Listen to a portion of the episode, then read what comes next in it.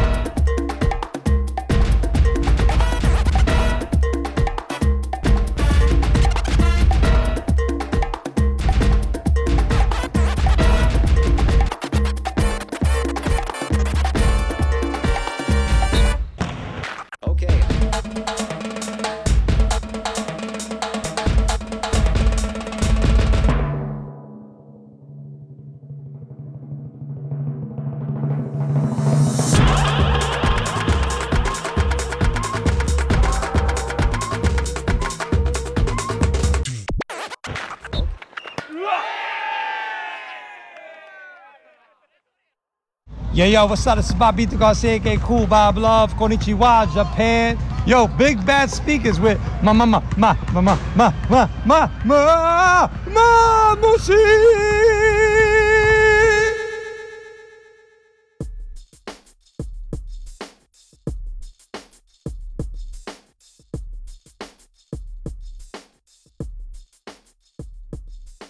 どうも皆様方、えービッグバッドスピーカーズのお時間でございますお相手はですね、えー今年に入って、えー沖縄3回福岡5回、えー大阪神戸1回とそんな言ってんの？ちょっと西に寄りすぎていてですね、ちょっと東の方にも行きたいなと思ってる MC マムシでございます。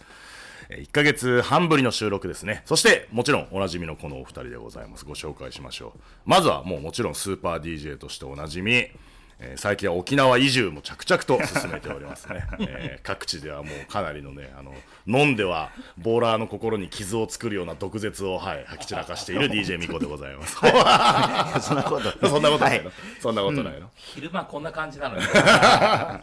夜は肩幅が大きくなる。そしてもう一人はもちろんもう今や時の人、ね、永遠の裏方が今やもう表表というね秋葉プロデューサーでございます。秋葉 P、ね。売れ売れ売れ売れの P、いい感じじゃないですか。まあおなじみの我々でございます、えー一月半ぶりですって すぐね、気を抜くとすぐね、はい、前回の収録は5月3日ゴールデンウィーク中でしたと、はいはい。はい、あれからまあ一月半経ってという収録ですね、まあ、忙しかったですから。ね。ホールデーもあったし。あそうそうそう。いろいろあってですね。ピピックアップレイグラウンドがあったりとかね、まああの話もしたいと思ってる代々木のねリノベのクラファンみたいな話もあったりですね、まあいろいろやってきたこの一月半を、まあ、今回2時間ぐらい時間を用意しましたんで、あらえーまあ、余すことなく喋れればと思っておりますけども、どうですか、えー今今日はですねえー6月の19日に撮ってますんでね。もう6月下旬だっつって。あっという間ですあっという間ですか？すね。うん。どうですか？最近は。なんか みこさん今朝まで飲んでたみたいですよ。え？今日日曜日だけど昨日土曜日か誰と？えっと、その、A ちゃんになんか、あとその、チーム SH ちゃんそうそうです。えっと、サムシティ千葉をやってるユウさんっていう人がいて、で、その、そ秋葉原にコートがあった時代にそこでプレーしてたと、秋葉原ボーラー。だね90年代、うん。でそのその彼の話を A ちゃんが聞きたいみたいなのに自分も呼ばれて、あいいですねみたいな感じで行ったら、えどこまで？えっと、ボールターンでやろうみたいだったんですけど結局ボールターンが貸し切られててでも牙ってなってて牙に行って、そしたらなんかいろんな人が来てあのフープイナフートのヒデ君とか、うまあ、大輝とえ？挙手も来たり、ちゃんおかも来たりして。まあ賑やかなまあ盛り上がりすごい盛り上がってまあまあ朝まで。なんじゃかんじゃ騎馬で。朝まで。いや木場からなんか最終的に中目のクラブに行って 中目か。大変でしたよ。随分移動したね。しました。まあそういうのありました。よそんなの で帰って寝て？で来ました。もんああちょ日曜の昼間ですからね。そうです。そうなんです。ポイントは。はいちょっとじゃあ二日酔いですか。いやそんなことない。あそんなことなく。大丈夫だよ。いやいや昨日あの俺ボーラホリック東京が5周年だっつって、あの原宿のはい。お店のパーティーちょっと顔出して、まあボーラホリックファミリーあの仙台からタカも来てたり、うん。結構いろんなあのまっちゃんとか久々あった。あら。うん、痛いまっちゃん。まっちゃんロッキャバディ。もう髪伸びすぎて石橋貴明にどんどん近づいてるよっつって えタナももちろんいたわけでしょ？ただもちろんいた、うん、教師が見事いたんでしょ？そうです。あじゃあ惜しかったです。ブロックブロックロック2現場だったね昨日はね。中目と渋谷だったらね 惜しかった。確かに。ね二駅あ そうだね。なんか新しいボーラー契約っていうかあの仲間入りさせてて二十歳えー、あ二十歳ヒーローっていうのが。若くない。もう若くない。二十歳。20歳の二十あ歳そうそう。なるほど。二十歳って呼ばれるのやつ。二十歳と畑があって。そうそう。あの福岡出身の昴生っていうボーラーがね新しくジョインしててよ。うん。まだ家も決めてません。つって。ああでもなんかだいぶ小野田さんとかみんな気に入ったみたいで、もうもうお前を雇うよみたいな。えー、ああアウトナンバー下に入ってそうそうそう。二十、え歳。何やってたの？大工やってましたつって。えー、大工マンかっつって。大工マンから来た。大工マンから来た男。ダイクマンって名前でいい 前職ダイクマン。昴生っていうね。まあなんかあの小野小野ちゃん？小野ップス小野ジャパンがなんかそうあの面倒見てて結構期待してるやつみたいであのハンドラーのガードのみたいなのが新しくジョインしてたね。なるほど、うん。ハンドラー好きですからねやっぱハねンドラー好き、ハンドラーで甘いマスク好き。そそいつも、まあ、甘いマスクしてんだよ、はい。はい。あなるほーそうそうそうそう。とかね。どとかね。あー。まあ元気そうでしたよボーラホリックのみんなも、まあまあちょっとじゃあ近況ねいろいろトピックありましたからね5月の前回ゴールデンウィーク明けだから、まあ軽めなのだとあの美子さんと俺は 3x3JBA プレゼンツジャパンツアー。あの収録の後直後お台場、肉フェス？肉フェス、肉フェスの中で 3x3 やるペアっつって、はいはい、もうそれジャパンツアーって軽めなんですよ。あのここで振り返る話題の中では軽め、うん。まあでもなんかあの有観客っつうかさ、はいはい。一般のお客さんがわやわいる中でああいうね、3x3 だけどさなんかレジェンドっぽいことやるっての久々だったから、ね。ちょちょっとちょっと楽しかった。うん、すごい人だったでしょ？肉フェス。うんなんかね万人みたいな感じなのかな、なんか何日間かやってたんで2週間ぐらいね。うん。まあそんなのあったり。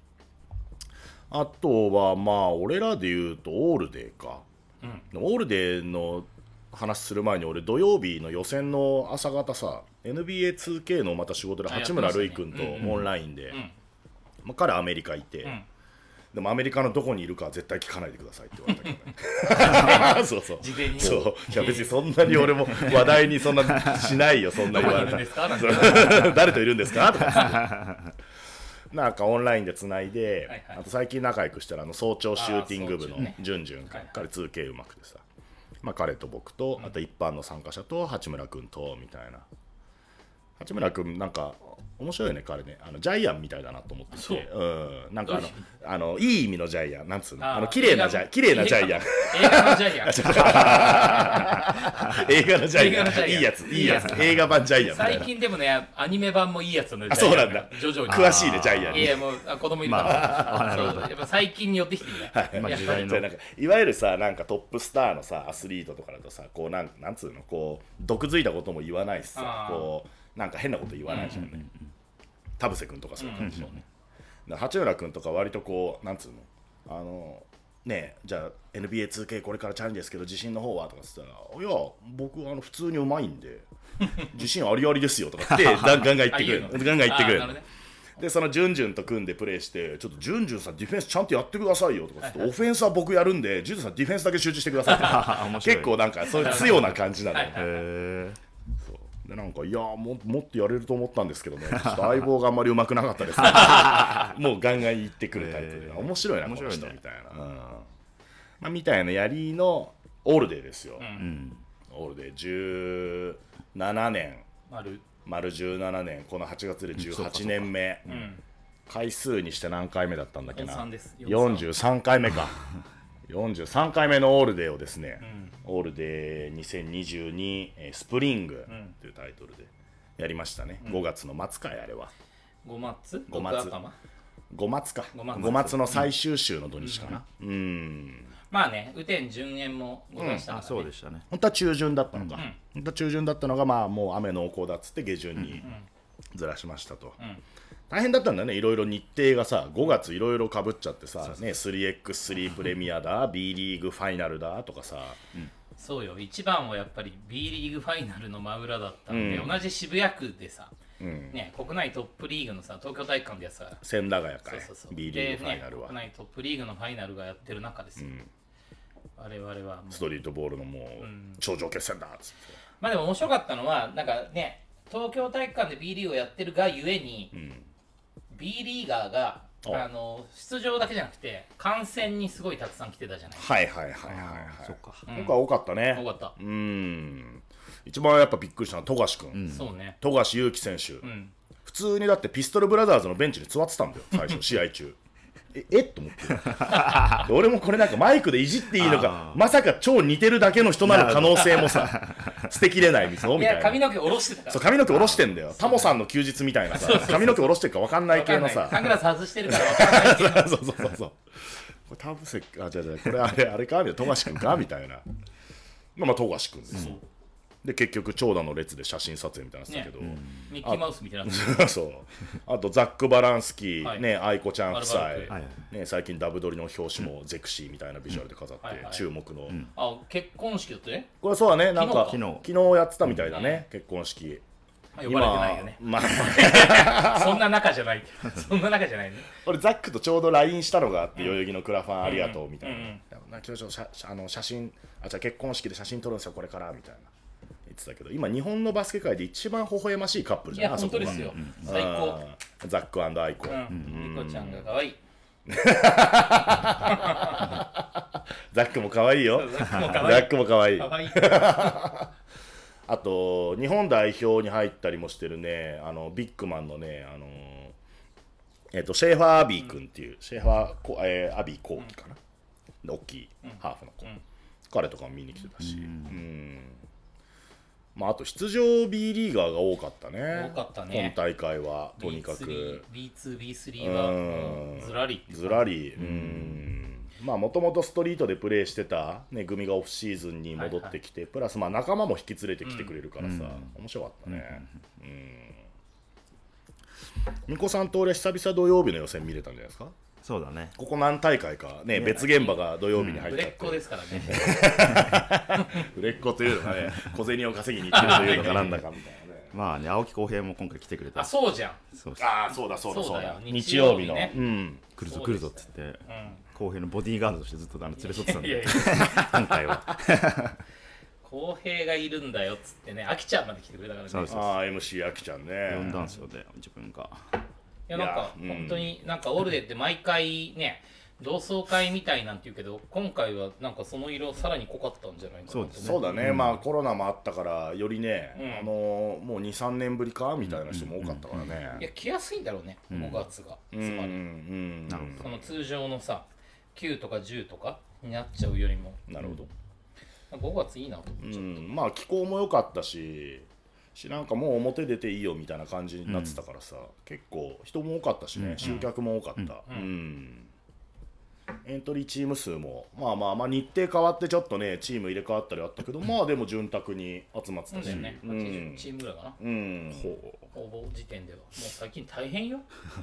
本当出るのも大変だしさ。いやそうなんだよねベスト8なんて本当よ。だって今回シードチームどんだけ負けたよってぐらいじゃない？いやそう、結局蓋開けてみたらシードチームが軒並み負けた横須賀負けたでし。ょ横須賀負けた。連続負けたでし。ょ連続負けた。44 44負けた。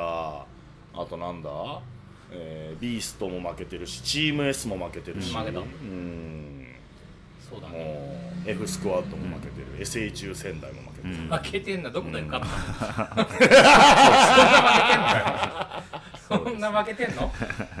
まあそんな中やっぱシードで残ったのがアンダードックとベルテックス東京だけ、だけ、うん。あだからあそうか。まあ、あとスーパーシードでチャン前回チャンピオンブラックと、はいはい、だから 5, 5ブロックがアップセット。5ブロックがそうだね、まあ横田基地チームが2チーム、はいはい。まあ、あとね決勝まで行くシューハリー、で仙台バズのピストルブラザーズ、まあ、あと代々木パークボーラーズとか、代々木パークボーラーズすごいな、そう考えると。確かに。そうだね。でまあ日曜日。まあ結構今さありがたいのが YouTube やってる子たちがさオールデーの、ね、早朝シューティングもそうユッケのチャンネルも、シューハリーのやつでも、ね、いろんな出たボーラーが上げてくれるからありがたいですね。あれあれ見ると大体わかりますよ。オールデーいいな そういう雰囲気かみたそいうなオフィシャル取ってないっていう。撮ってない。そう取ってない。もう俺らイベントやるのに精一杯先輩そうですよね。はい。そうリソースがないっていう。そう。本当だよ。もう毎回リキャップを取るためのクラファンでもやろうかな 味を占めて。そんな集まんねえよ。そんな簡単集まんないんだな。そうそうもう二度とやりたくない。二度とそんなこんな奇跡起こんないな二度とやらない。まあまあいや本当ありがたくてさ、ね、楽しく見てます。よ、うんいやでも結果的にはねシューハリーとアンダードックのゲームはもいやすあの高レベルだったね。ハイレうベル。本当近年まれに見る。うん。本当どっち勝ってもおかしくなかったね。いや MC やってても結構緊張感あったね。あった。うん。そんなさハイスコアじゃなかったじゃない？まあそう最初結構守り合いだったんだよね、まあ、お互い割とこうね本当現役 B リーガーに準ずるような選手が多かったからさすごくオーガナイズされたバスケットボール。拮抗してたねまさに。うんもう拮抗縛りでもうガチガチみたいな、ね、違う。違う。違う違う。違う違う拮抗して。る 咳払い。咳払いの DJ すいません。拮抗してたね。競ってたね。うん。まあ噛み合ったんだろうね。プレースタイルもね。あそうだうん。ねストロングスタイル同士そうってい感じ。そううそうそうそうそういやーまあまあでも負けたチームも文句ないでしょうあれは、うん、グーの音も出ないぐらい負けてたところもあっただろうしね、いや素晴らしかったんじゃない、アンダードックはもうこれで10回目の優勝っていうの10は回目。ね、うん。史上最多、まあ、更新中だね、うん。でも5年ぶりっていうね。5年ぶり。2017年を最後にそうですよね。それ驚きましたね。うん。でブラックトップブラックトップ44ブラックトップだからそっかそのボーラホリック勢が4年守ってきたところをそういうことですアンねダードックが、まあ、まあ決勝に両方残れなかったもんね、まあそうだね。ファイナルには、うん。奪還という形ですか、まさに。まあでも新しいんじゃない？シューハリーみたいなさああいうクジラいクジライ俊平、まああとね根っこで言ったら平野正君だからね。白虎隊リーダー、あーオールデー第1回目。確か オールデーのルールブックに MC のマイクを取ったらテクニカルファールっていうのが記載されてんだけどそれのね被害者はまさく平君だからね。あそうね。AJ があの平君のヘッドバンドをこうなんかはいはい。バーンって下げたりとかしてで狛江ソルジャーのマイク取ってこれがストリートボールだユノンセンっつってで二郎さんが「テクニカルでしょテクニカルでしょ!」って 新喜劇でしょ、っていう茶番があって。まさに茶番が。お楽しみがそう楽しみ 第1回目から。そう。それに巻き込まれてたのがあのねシューハリー代表の。平君。平君。だねだって白虎隊にリーダー平君でミューティーもいたんだからそう。だね白虎隊は。そうだよね。そうそうそう今だからブラックトップの。今ブラックトップの。ねうん。確かに、ねそんななまた巡り合わせがあったりね。17年ね形を変えてうん。そうやって関わってくれるのすごいね、ん。平君も。いやまあまあやっぱ予選から見てて面白い大会だね。ううん。捨てゲームないね。ないない、うん。いやもうファイ2日目なんてもうねどれもこれもだよねいやいやもうベスト8はすごかったよ。すごいっすようん。今回あのガールズゲームもさ、はいワンマッチ組んでね、あのうまかったね。かりんちゃんだっけ？かりんちゃん東京医療。東京医療大学生。そう。今5連覇してる。大川出身。しかも医療強いんだよね医療今確かね。5連覇。わ5連覇。それのエースじゃない？エース。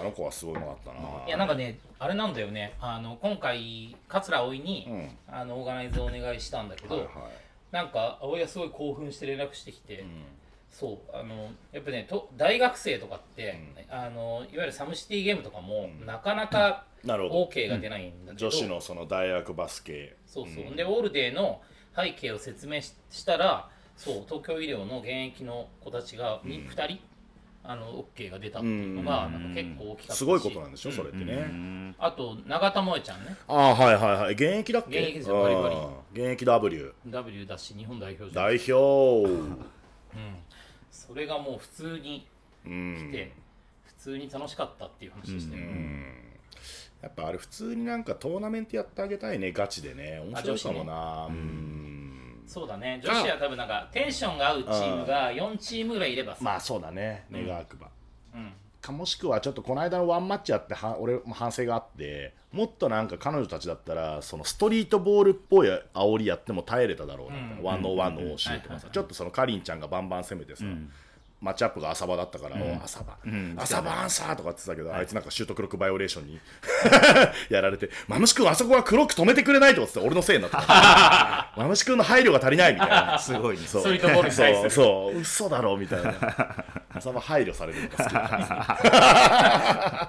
まあでもね岡田真央とかも。岡田真央とかやっぱうまいうねまいのね。うまいよと舐めてたわ真央。あーずーっと代々木のコートのことをジョーダンコートって勘違いし続けてるんだけど そうそこはもうポンコツなんだけど何回言っても分かってくんないんだけどただボール持たしたらうまい。うまい。はい。うん。いやうまいしやっぱああいうの向いてんな。向いてる向いてる。あの見ててこううわっってなるプレーをできるよね、うまいよね真央ね、うん。すごかったな。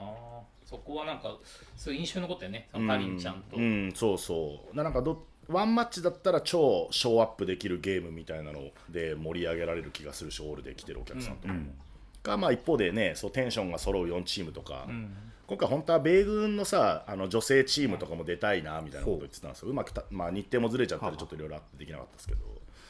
あれもうまくまとまればね、なんかだから結果的にやっぱりさ、うまいとか下手とかもちろん。あるんだけど、それよりかやっぱね絶対勝ちたいとか、そういうあのオールでならではの、うん。なんか負けて本当に悔しいみたいな、まあまあそうだね。勝って嬉しいみたいなところのテンション感だよ、うん。まあ、甲子園みたいなノリになれるというかね。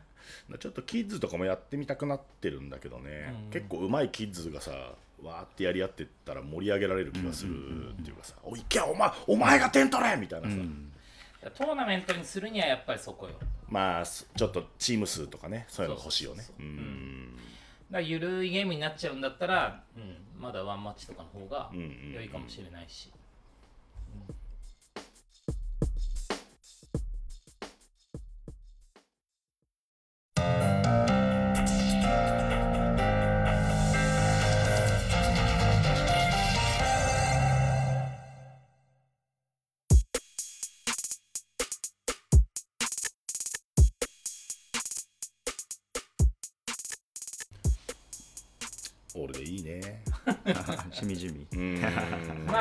ルデー、まあ、今回のオールデーが、まあ、なんでこんな位置にあったかっていうのが、その九段のクラファンの話につながっていくわけですよね。そうだね。うん。うん、まあオールデーの日に結構バタバタだってね。バタバタしながらギリギリでなんかティザーのなんかそパネルみたいなの作作っっててましたね。ううん。そっち行ってみようか。うん。もうでもギバちゃんがまあプロデューサーで先陣切ってリーダーでもうどの辺から実は始まってたの？このこの着想というか一番最初の一歩目は1年ぐらい前じゃない、うん。あの個人的には、うん。個人的にはピックアッププレイグラウンドの企画を書いたのが去年の3月ぐらいなんですよ。はいはいはいはい。でその去年の3月にその企画が立ち上がった時に、ん。結構明確に代々木のリノベーションっていうのは、あの頭の中にはあって、まあ結局ピックアッププレイグラウンドがやっぱりなんだろうな。あのまずは立ち上がってさまあ代々木とか駒沢とかまあそのね都内で行うよみたいなのを年内にねかん考えてで年明けに あの全国へのうん。ね、エクスパンションっていうところまでは決まっていたから、まあ、やっぱなんかそこでエクスパンションした後にそう代々木のリニューアルっていうのを、はいはい。まあ民意でやりたいっていうのが、うんまずまずその頃で、ね、だからちょうど1年ぐらい前。なるほどね。多分1年ぐらい前にもうピックアップの企画が、えーっと ITP というか井上先生のところも OK をもらったのは多分5月とか。そうだね。しあの各ブランドたちの GO ももうその辺の乗っ取ってたんじゃない？あそうそう。5月ぐらいにそうだね。ボーラホリック、ん。サムシティアクターたちからオールデー。うんうん。の5ブランドに対してこういうことやりたい一緒にやりたいって話をしして、そうだったね、うん。でそこからだからそうだよね、うん。ちょうど6月とか7月とかもうプロダクト作るんだったらもう間に合わねえぞみたいな話でピックアップレイグラウンドソングバタバタ行ったのが行って11月だったから。そう、ん。去年のね。そう。だからもうそのその頃にはもうなんだろうな。11月のピックアップの立ち上がりの時とかはもう話してたよ、そのあリニューアルのことを、でまあそういうことやりたいんだよねって話もピックアップのチームには話してた、うんそうだね。俺らも聞いてたか、まああのねフライのインタビューとか最近なんだっけ？あの死んだシンだ、うん。おしゃれなメディア、うん。秋葉ちゃんのインタビューとかも出てて、結構ねあのいろいろ答えてるからあんまりここではその表向きインタビューで答えてないような話に してみよう。ってなるとなんだ？まあでもまあマムシと俺はねあの両方入ってるんだけど、まあピックアッププレイグラウンドって一般社団法人はい。じゃない、まあなんだけど、まあ、クラファンに関しては、まあ、PUP も結構なんだろう地方が今ねエクスパンション忙しいんで。今各地開催のね、あのやり取りを。クラファンはだから事務局はもうオールデーのうん。ヘッドクォータうん。ーでやるっていうふうにさせてもらって、うん。であとまあ僕が所属している渋谷未来デザインっていう渋谷の街づくりと、うん。まあ、その3つやね。オールデー PUP、渋渋谷谷未来デザインの3つで実行委員会を組んだけど、ん。まあ、実際にはもうオールデーのヘッドクォーター9人で、そうだね。クラファンとは向き合うみたいな感じだったしそうね。実際にはやるよやるよはあったけど、ん。もう本当にやるよは本当にオールデーのまだり直前1ヶ月ぐらいかな。その、うん。雨天順延になる前のオールデー2週間この間オールデー2週前に本当やる予定だった。5月中旬の予定だね。そうでその辺がまあもともと考えていた情報公開のタイミングだったんだけど、うん。結構ズレズレっていうかその辺りが多分キックオフになって、うん。あで結局オールデーでちょっとティザー的に出して、まあ、実際にはいつだっけ？6月の 15? 6月15からレディー4でクラファンスタート。だからクラファンの準備自体は本当1ヶ月ぐらいでうん。レディー4の方たちもなんて言うんだろう。普通はやっぱ2ヶ月ぐらいうん。準備をして、うん。クラファンってやるもんですみたいな、うん 確かに。もう取り戻せないんですけど どうしたらいいんでしょうかみたいな。そうですね。分かってましたけど、みたいな。でまあでもあの担当の方ついてもらって、うん。もう本当1ヶ月ぐらいで結構集中してやったよね準備は。ねえなんか足りてんのかどうかわかんない中だったけど結構バタバタっとん。集中したっすね、オールデーチームってなかなか今9人いて、オールデーの直前でもなかなか9人集まるのってタフなんですけどスケジューラーって、今回はなかなか時間使ったっすねみんなね。そうオンラインのミーティングを毎週やったりとかまあねそのレディー4の人との毎週のうん毎週のミーティングそれ以外にもそのタイミングでやっぱり集まれる人間だけで集まって。これ決まこれ決めなきゃみたいいろいろあったよね。なうん。だ大立ち上がるまで本当に大変だったし、そうでもね立ち上がってみてどうなることかっていうね本当にあれだよね。スタートするタイミングでインスタライブをんやらせてもらったけど、ん。あの時点でもうもう半信半疑どころか、そう最初ずビビんなかっただねいやいやいやいや。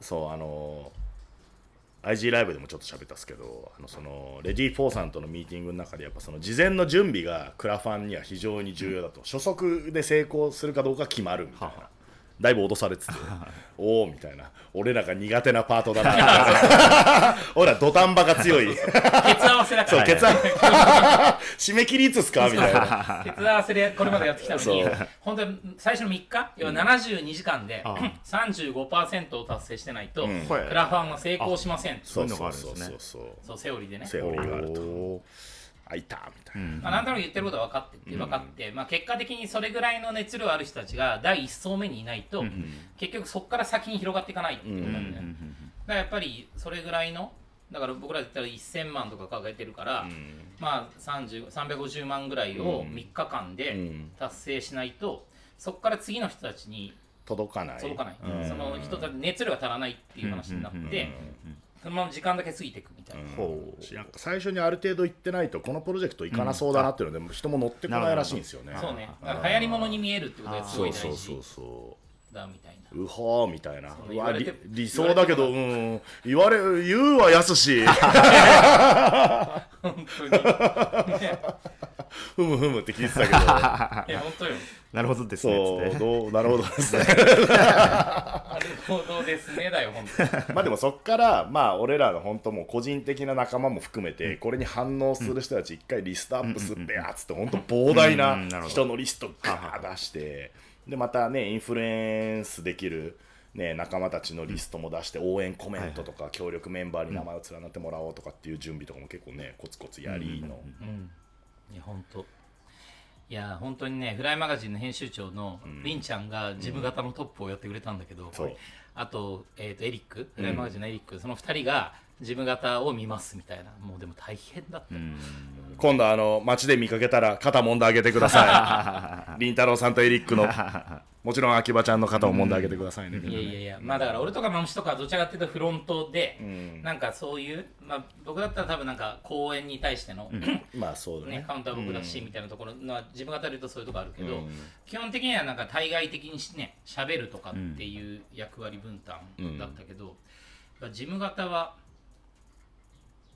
はいよ。大丈夫、事務方はそうだよね、あの結構そのクラファンの方々と向き合ってもらって、でエクセルシートが膨大にあるんだよね。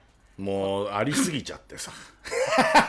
これを埋めてくださいっていうその夏や夏休みの合宿みたいいやいやもうありがたい合宿じゃない宿題みクラファンをたいなやるにはこれとこれとこれが必要ですっていうのが全部エクセルのシートになってて、そのまあ、例えばリターンのシート。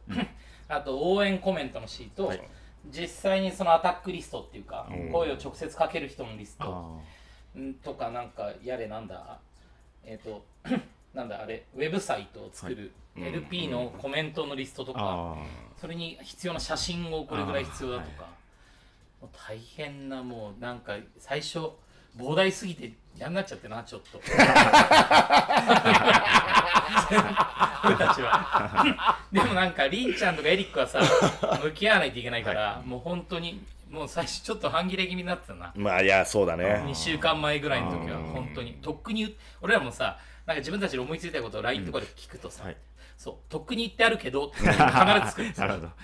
まずいぞみたいな。ちょっとトゲトゲしてきちゃった いやでも本当そういうことを経てね、ん。まあなんとかもうギリギリ間に合ったんじゃない？リターンとかもね、うん。結構どうすんだよみたいな話はかなりあって、まあね。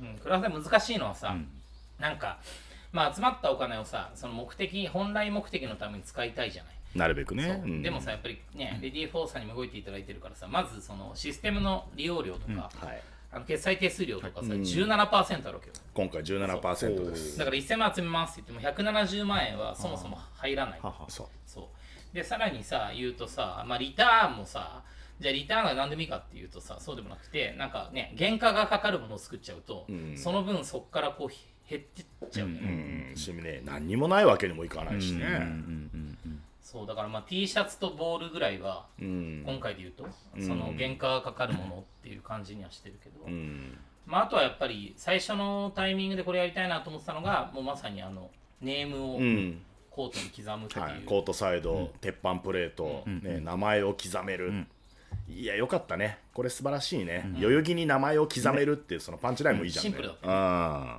そうだからあれを個人あとチームね。チームをやりたいなとの最初のなんか着想とか発想で、うん。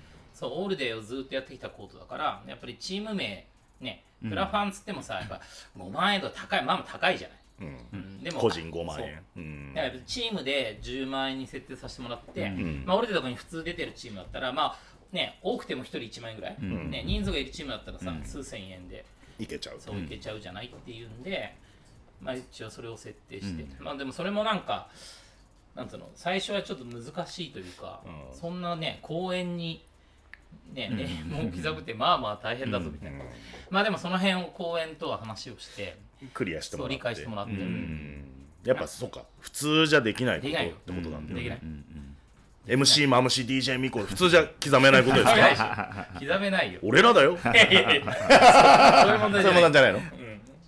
いやでもやっぱりそういう民意で修繕をするっていうのとやっぱ行政のさ補助金とかお金をさ全く使わないっていうのがさ、含み込んで公園もなんかすごく応援してくれて、やっぱその公園の皆さんね管理者の皆さんからしてもちょっとこう目新しいプロジェクトなのかい？これ目新しいところじゃないよ。多分ないと思うな。前例がない。ない。前例がないの苦手じゃない？皆さんね。そうそうそう。でもこれは行くペアっつっていやでも本当にねそうね。だからやっぱりピックアッププレイグラウンドとかをやったことも聞いてるんだよね、うーん。で一番最初はその、まあ、2年ぐらい前かな。2020年うんにの春にその公園に呼ばれていって。でやっぱりその、まあ、まずなんか公園の体制がこう変わって。やっぱり代々木公園としてもただ今まで管理者でやってきたんだけど、まあ、管理じゃなくてやっぱ公園の魅力発信みたいなことを指定管理としてもやっていかなきゃいけない。けどなんかアイデアないみたいな。でまあだからって誰でもいいわけじゃないから、まあ、 ALLDAY 15年間ぐらいその時やっていたからっていうのと、まあ、渋谷未来デザインに所属してる、まあ、地元渋谷区に、あの外郭に所属してるっていうんでちょっと声かけてもらって、そう言ったらそういう話だったからそう。でまあそこからだもんそこからこの代々木のコートとはっていう education というか、そうそもそも世界的にも知られているんですよとか、ん。そう公園側は全く把握していなくて、なるほどなるほど。そんなコートなんですかここはみたいな。うーん。これはなんかもっと言った方がいいですね、みたいになってくれてその公園の価あいいいい機会だったね、うん。まあ分かんないだろうねそんなね公園の人たちは、ねずーっとそうよ。ずーっと彼らからしたら管理者で、もうね他のさらね例えば陸上競技場とかさサッカー場とかに比べるとさ、オープンでさ、いつでも誰でもできるがゆえに、まあ、問題も多いじゃない、なるほどなるほど。管理上の問題もさ、あるし2020年とかにはさあの利用のルルールっていうかモラルに関してさ、なんかツイッターでプチ炎上しちゃってみたいなこととかもあったから、まあ割となんかなんて言うんだろう。他のね例えばランニングコースとかもあるけど H 区の方に。そこそれほど問題にならないね、だからそういう意味で言うと、まあ、バスケとかは、まあそんななんか花見とかが一番問題なんだよ。なお花見の時期の A, A 地区の方とかは、はいはいものすごいなんか夜通し、うん。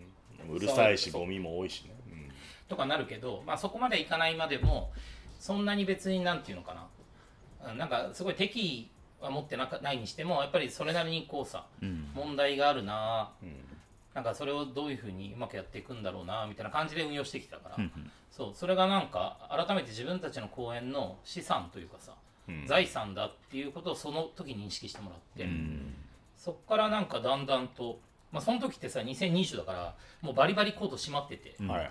閉鎖されてるそう時緊急事態宣言下で、そうだから全然バスケとかできないよみたいな感じだったんだけどその時もなんかそうだから割と会話があったからそのちょっと緩和された夏時期に一面だけ開けてくれたりとかさ、うん。まあそんなのやってくれたんだよなるほどなるほど。だからそうワンチャン2020年の5月にオールデーをやるっていう時もギリギリまでやれるようにっていうふうにやってくれたりとかしたのはだからそそれぐらいから多分なんか公園におけるバスケットボールコートのポジションがちょっとずつ変わってきて、それが2020年だよね。で、まあ、21年のピックアッププレイグラウンドで、まあ、割と決定的になったっていうか、まあ、さらになんかそういうモラルアップとかなんか自治をしてくれるっていうのはなんかそう。そうだからあのコロナ中にさ体育館閉まったからむちゃくちゃ公園にねボールが増えた結果、うん増えたね。むちゃくちゃゴミが増えちゃって、うんはいはいはい。で覚えてると思うけどさもともとなかったんだよ、あのコートのそばにあのいかついゴミ箱、はいはい。鉄でできたね。そうそうそう。あれが2020年に設置されたんだよ、だそれはもうだからいかにねあそこにゴミ箱がなきゃいけないかっていうぐらいの状況まで行ったけど、そこからそうピックアッププレイグラウンドがあった中で一緒にその公園のコートの価値みたいなのを考えていってくれたんで、まあ、だから そのクラファンをやってみたいな話とかも、まあ、ちゃんと公園の管理事務所の方がそう上に対してしっかり通るだけの道筋を作ってくれて、でそうそのネームプレート入れることも通してくれて。うん。でもねそんな感じで踏むものを踏んでクラファンもちろんスタートしたんだけど最初多分盛り上がりすぎてさ最初のクラファンの勢いがすごくて、でまあ勢いがすごいからメディアにも取り上げられるじゃんみたいになったから、改めて東京都からちょっとなんか、ん。なんか指導が入っちゃって。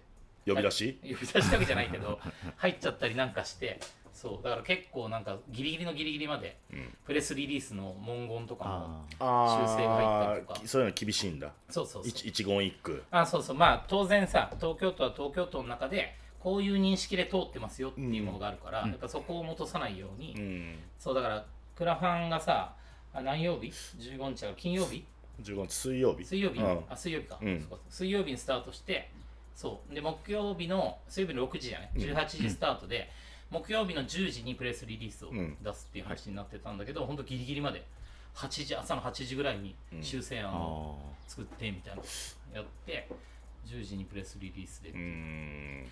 まあでもおかげでというかまあ彼らもだから全然ネガティブじゃないというか、ちゃんとし,、ね、しなきゃいけないとかしなきゃいけないけど、まあまあね。もうぜひこれをなんか代々木公園がうん。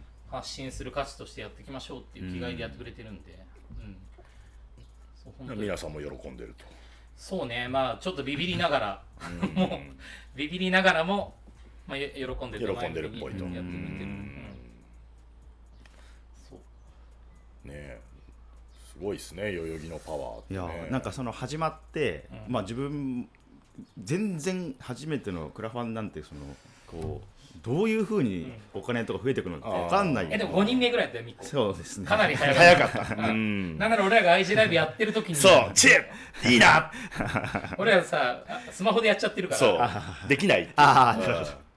でもそれでさ最初に例えば200万とか言ってでもこれが多いのか少ないのか、ん。全然見当つかなくて自分はそうっすよね。どれぐらい集まったらいいかとか分かんないこれですもんね。で一旦止まるもんなのかそれとも順調にいくもんなのかみたいな。でも順調にいってるいってるいってるいってるって最後までいって。いや本当にね24時間で680万超えたんだよね、68%最初の、それはさ72時間で35%をベンチマークにした俺らからすると、いってんなみたいな。やっぱそれがあったらそういう認識になります予想してた何パターンかのうちの一番いいやつ来たなみたいな。そうそうそうそう。おっしゃーみたいな。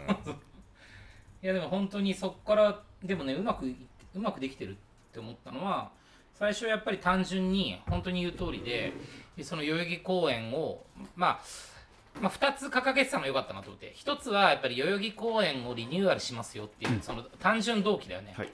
だから単純に代々木公園で普段バスケをやってるよとかっていう人たちがまず1層目として、あ代々木を直すの？いいじゃんいいじゃんってやっぱなってくれたのとやっぱなんか 俺らもなんかねあのインタビューとかさ LP とかに書いてるけどその代々木を直すことがゴールじゃなくて代々木を直した後にここでいろんなこう ねあの実験じゃないけどそういうそのモラルをこう上げていくんだみたいなことやっていくよと。だからこれってなんかねその代々木の話だけじゃなくてこれがやっぱり全国で1例目になって、ピックアッププレイグラウンドみたいにあの広げていくんだよみたいななんかビジョンの2本立てだったから、はい。だから割とかなり広いところからもう支援集まってなうん。沖縄とかさん。福井とかさ、ん。新潟とかさ、うん。全然なんか縁もゆかりもないかもしれないような人たちもなんかその未来に対して応援してますみたいな感じになってそのなんかあっという間に行ったじゃないですか。だから2日間ぐらいだったんで、うんこうなんかずっとライブが行われてるような感じがして なんだろうななんかこ定期的に見ちゃうそうそうそう。なんかこう例えば元気玉とか、エヴァンゲリオンで言ったらそのヤシマ作戦みたいななんか日本中のその力がこう結集されてる感じが サマーウォーズみたいな。か感動的でしたみたいな。そうね。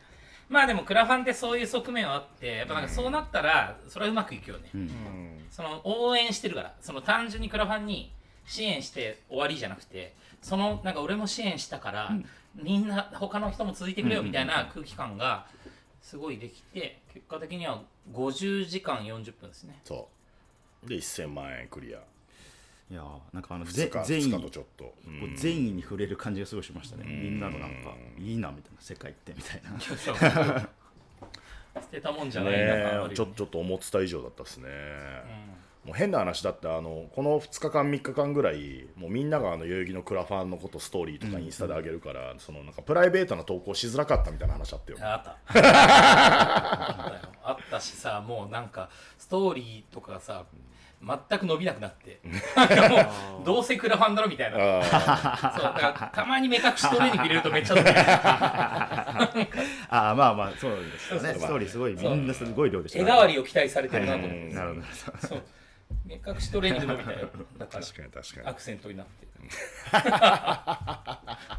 まあお祭りみたいな感じでしたね。でもうん。あの旗から見てると。ね。でもだってもうこっからまだまだそのクラファンで言ったら、えっと、T シャツとボールサックとボールのビジュアル、要はそのマーチャンダイズ MD が公開されるからまたそれで伸びる気もするしね。いやそうなんだよね。だから結果的に本当はねあのクラファンのレディー4の人からも最初にリターンの絵がデザインが出てないと、結構買い控えが起きるかもしれませんみたいな、うんだからなるべくって言われたんだけど、いやもう無理みたいな感じになってて、そう。いやだからもうそれはちょっと週明け週またぎぐらいにしようみたいな話だったんだけど、超結果オーライだよね、むしろなんかもういきなり行っちゃってまだネタがあるみたいな。感じになってるし、第2版取っといてたのにねどうどう使うかみたいな、しかもよもうそれも素晴らしいなと思うんだけどボールも T シャツもんデザインがむちゃくちゃ良くて、結構いいと思うんだよな。単純にこれ欲しいじゃんみたいな、あれ欲しいと思うんだよな、だから T シャツなんてねもう白黒何サイズか欲しいなと思っちゃうぐらいよああ確かにね。その作ってるこっちも。だから、うん。俺もだから普通にあのもうもう美味しい円というか、うん。したいなと思うぐらいの、うん。うん感じだから。そうそれを多分ん？週明け？このまあそうだね。これは公開されてる前後ぐらいにはもう出てるのかな。出てるといいな。やんなきゃいけないね。作るそれもそうだしもっと言ったらそのコートのデザイン。あそうだね。みんな気になってるねやっぱね。どんなコートになるんすか、カトチンとタナがやるっつうんだから、それもいいっしょ。まあいろんなさ 話あったんだよ。そのなんか2009年の時みたいに、うん。そのコートのデザインを募集するみたいな、公募するかとかね、そうまあでもちょっと無理ってなって。まあ公募してだって選んでっていうのにもねいろいろ時間とお金がかかるから、それでそうそんなココートに使うお金が減っちゃうじゃんとかそうウェブのシステム作るとか無理っしょみたいな。そうそうそうそう。もう本当にシンプルに、うん。とにかくコートに集中しようって話になって、うんまあでね幸いにしてねタナとカトチンいるわけで、んチームの中に、っていうんで。だタナマちゃんがあれよ。なんだっけな。渋谷の渋谷で飲んでたんですよ。ちょっと1か月ぐらい前、で XBS 深見さんと歩いて帰ってて、であの人富永だからだから、そのあの東急本店の横の道をこううん。上がって、はい。で旧山手通り、うん。で俺左へ。深見さん右へ、じゃあねなんつって。左に曲がったらすぐのコンビニがあるんだけど、そこで「秋谷さん!」とかっつって、見たら 棚町。また棚。またタナ夜中のタナ夜中渋谷タナ棚町となんか若い子、多分アウトナンバーだかボールホリックの若い子がいて、そう。でそのまま立ち話してそこで言ったんだから、コートのデザインのオファーを。うんそう。発注して。それでまあでもやっぱりタナもカトチンもマジで難しいっつってるね。そうでしょうね。まあ光栄だけど、どう決着つけていいかみたいな、しかも2人とも忙しいじゃないですか。まあね。日曜業務。だあから多分なんかなんだろうな締め切りまでギリギリまでやり続けるんだと思う多分、うんうん。ーそうだろうね、なんか一回ラフ見たっすけどおおカトチンっぽいしタナっぽいねみたいな。明らかに違うから。そうね。わあみたいな。再現できんのかなこれ そうだよ。そうそうなのよ。だからデザイナーとしての納得感もあるし一方でそのね工事をやってもらうパートナーさんにそうそうそうそう。フィジビリティというかさ、ねえ。その実現可能性、うん現実やれんのか？みたいな、多分その辺も調整しきってこれでいけるぞってなったタイミングで発表だから、ん。まあ、イメージ的には多分月末とか、7月頭とかうん。かな、まあでももうすぐなんですね。うん。まあ、クラファンの間中に、でもやんない人で工事いける、まあまあまああそうかそりゃ そクラファンありがとうございました。って言ったら工事やってっからね もうね S ささと。いや本当よ。7月15日にクラファン終わるけど、もうそれぐらいにはもう着工でしょ？着工。でそうだね。だから8月の真ん中お盆真ん中ぐらいを目標に今してるんだよね。オープン目標で、でそうそうそう1000万円のファーストゴール達成したから、ん。それ昨日かな？IG ライブで発表したけど。セカンドゴールだっつって。そうそれがだから寄贈式そはう。単単なる寄贈式テープカットとかじゃなくて、うん。オールでやるゴールでやるっぺよ、うん。うだかんら1500万円いったらもう、まあ、言ったらっていうか、まあ、やるけど、そこに向けて、まあ、まだ期間も費用の一部を。そうに当てさせてほしい。まあ、MD もこれから発表するし、いやでもセカンドゴールって話で嬉しい悲鳴だけどさ、もう本当に50時間で1000万いっちゃって、もうね、レディー4の人からもう次はセカンドゴールを設定してくださいみたいな。うん。あいやいやみたいないや。えーみたいな。早い早いみたいな。打ち上げじゃないですか？みたいな。ってなって、で、まあどうすっかでいろいろ考えたのよ、もちろん。うんで、そう、やっぱ公演とも会話して、その短い期間だけど。で、やっぱり、一番の望みは、シューティング用のゴールを、まあそうそうそう。まあ多分2つかな。そうリングが増えるかまあ照明がつくみたいな、はいはいはい。そうね、最初は照明だったけど、うん。無理よ、照明。照明なんてコートより高いし。照明こそ高い。何千万？はいえ、だしさ、電源工事しなきゃいけないじゃん。あまず。そっちのね許可も取らなきゃいけないそのだしさで電気代誰が？なんならランニングの電気代かかるじゃん。あ全然無理、俺らじゃ。なるほどそれは本当になんか大きな、大きな仕組みを。東京都が大きな判断とかしてくれない限り。出馬だよもう。出馬ちゃん。秋葉ちゃん出馬ちゃん。出馬ちゃんだよも嫌なんだけど、嫌なんだけど。代々木の、代々木のコートに照明をつけますっていうの。が公約の。弱い。弱い。しかもみんなバラバラ、分散で住んでて、全然票が集まる気がしない。弱いな。時まあ区議でも危ないからね。渋谷区住んでるやつほとんどいないんだよ。照明うんみた区いな。議でも無理。ぐらい結構大変なんだね、あそこに照明をつけるってそっか。まあだそれはまた別のアプローチだなみたいな、だし他にもあるよね。そのいろいろそう、まずはだから照明はまあ無理じゃん。無理って、それそれはもうは初めから。こん今回の枠組みでは難しい、でやっぱしそうリングを増やす。だからシューティングだけはできるさ、シューティングとピックアップのさ圧力問題もあったから、うん。ああとはやっぱ子供用のリングって声もあるんだよ。ははは。そのもうちょい低い、とかね。まあなんか個人的にはやっぱりね海外とかは、なんかねミニバスリングまあ、俺はなくていいと思う。代々木にはなくていいと思う。まあリングはあっていいと思うけどね、そう。だから俺もやっぱ3メーター5でやった方が広い、ね長い目で見たら子供たちの成長につながるからいいと思うけどそう。まあでもシューティングのゴールとかなんを増やすのはやっぱり今回のフレームだと難しいですって話。その新しく増やすっていうのはまた違う話になるそうそうそう。ああくまでん目に見えるところの修繕っていうのが、リノベーションですってことなんだよね、今回ギリギリ公演がさ、ん。掛け合ってくれて、うん。得れたフレームだから、だからそうだよなと。俺言っとかないとさなんかオールでやんのがあいつらみたいな、結局ね。分かってますよみんな分かってます。みんなが、ね、照明欲しい考えつくようなことはね全部考えついたし交渉もし尽くしたんだけどやっぱなかなか難しくて。そうそうう。ん。照明もそうだしあのリングのその主主柱その柱を変えるも結構タフなんだよね。柱も無理だよ。でしょ？あ。れはもうああれをまあ、あれ構造計算されているから、ほう。あの支柱がね、だからそもそも公園の遊具として寄贈するときに危険性がない構造計算がナイキジャパンから提出されていることに対して東京都のお墨付きをもらってる。あの構造がね。そう。まあでももう十分かもな。そのなんかある種、まあまあね。うん、こっからなんかまあ集まってね、まだ知らない人がいてさ、うん。俺らの言ってることにさ共感してくれてさ応援してもらうっていうのはすげえありがたいし、やっぱり大きな狙いはさコートをリノベーションすることじゃなくてやっぱりそこに貴族意識とか自治とかコミュニティみたいなものとかを作っていくっていう思想の伝播だから、まあ、そういう意味では広く広い人たちにもっと伝えていく必要あるなと思ってるけどそれはなんかクラファンでお金を集めたいっていうこととはまたちょっと違うかなまあねまあだからそんなにねセカンドゴールサードゴールもうネタもないんですよ、そんなにじゃああー仮に4000万集まりましたって言われてもどどうする？しようみたいな。次回のリノベーションに使いますよはいはいなんかそんな感じになっちゃう。あ次回のために投資しときますみたいな。増やしときますみたいな。ブロックチェーン。ビットコイン。仮想通貨。落ちちゃったをペルペロだまあねまあまあ代々木に行ってほしいですね、こここっから先はねなんかあのインスタライブやった時にさ代々木パークボーラーズの前田真央とさ友永の亮太とさ、お秋葉ちゃんと俺の4人喋ってた時、やっぱ彼らまあね代々木好きだからさリノベも嬉しいし盛り上げたいとかさい言ってる一方でやっぱなんか代々木がなんか SNS 上で腐されるのは結構納得いってないみたいでそれ結構根強く言ってたんだけどあまあまあなるほどねと。まあやっぱね SNS でまあいくつか見たんで俺も今回のクラファンのことでね代々木のクラファン興味あるけどツイッターで見てる限り応援すべきコートなんだろうかみたいな、ざくって言うとね、でまあまあでもツイッターで見てる話と代々木のリアルはまた違うんと思うんだよね。っていう。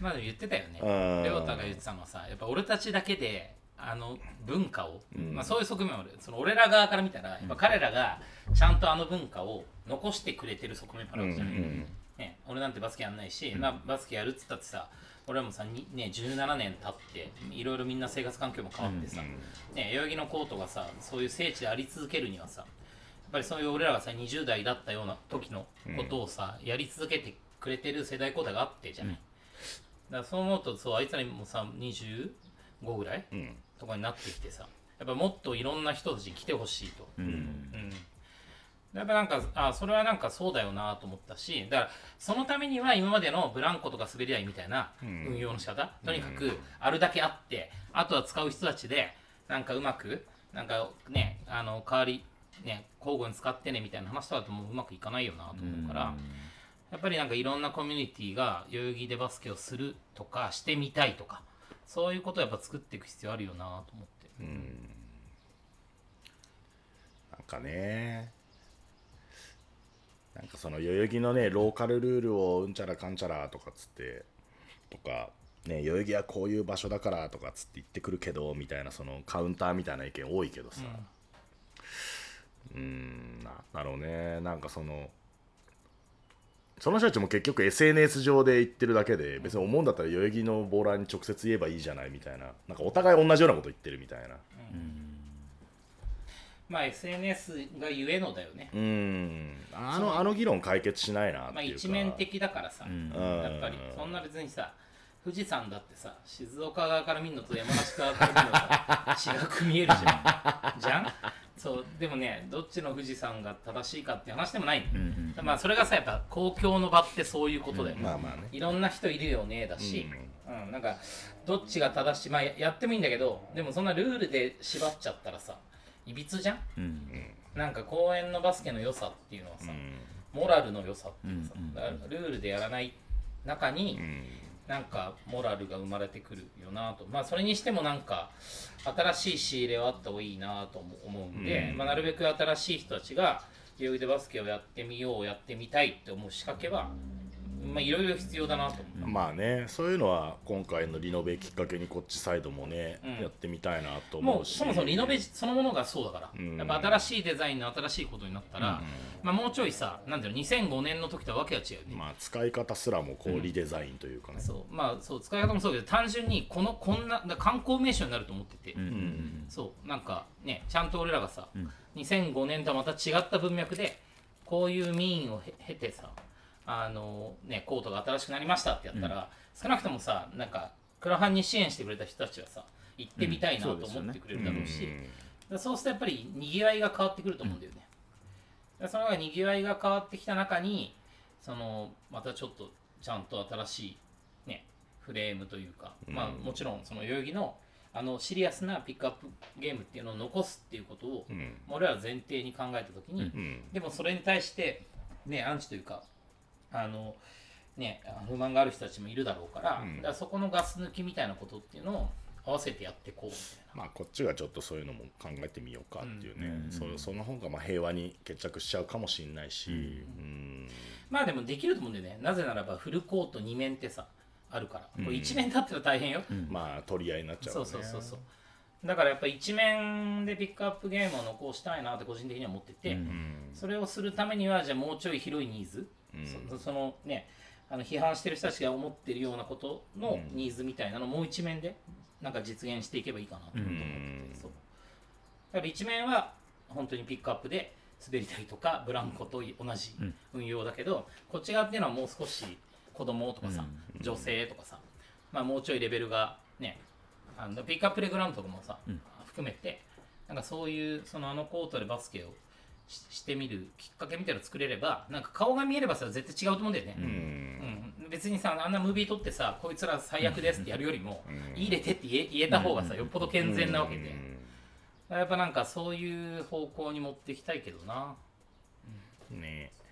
なんかか今ね、まあ、特にツイッターだけどツイッターで行われてるあの問題提起の仕方結局あれ何も解決生んでないじゃんね、うん。まあまあまあ、うん、あれだから逆クラファンみたいなもんであそうそうそうそう。単純にストレスがあるそうそうそう。人たちがそうそこにそこでストレスねうん解消しちゃうみたいなさ。なんかあのやり方で結局そうそんなもんにしかならないんだから、なんかねつまんない告発だなみたいな、まあでも公園のバスケだからね。やっぱ公園ってそうじゃん。やっぱパブリックってことはさ、上も下もないっていうかさ、いろんな人がいていろんな価値が価値観があってまあそれが別にねどれが合っててどれが間違ってますって話もないよなって話だから、だからやっぱそこは結構本来だったら向き合っていくべきかなと思いつつ俺らもなんか介入するだけのさ、なんかバックグラウンドがなくなかったから、そのためにじゃあ今回ねあそこをリリノベーションしますよっていうその自己資産も含めてあのしますよっていうところで、やっぱその辺をこう整理していくとか、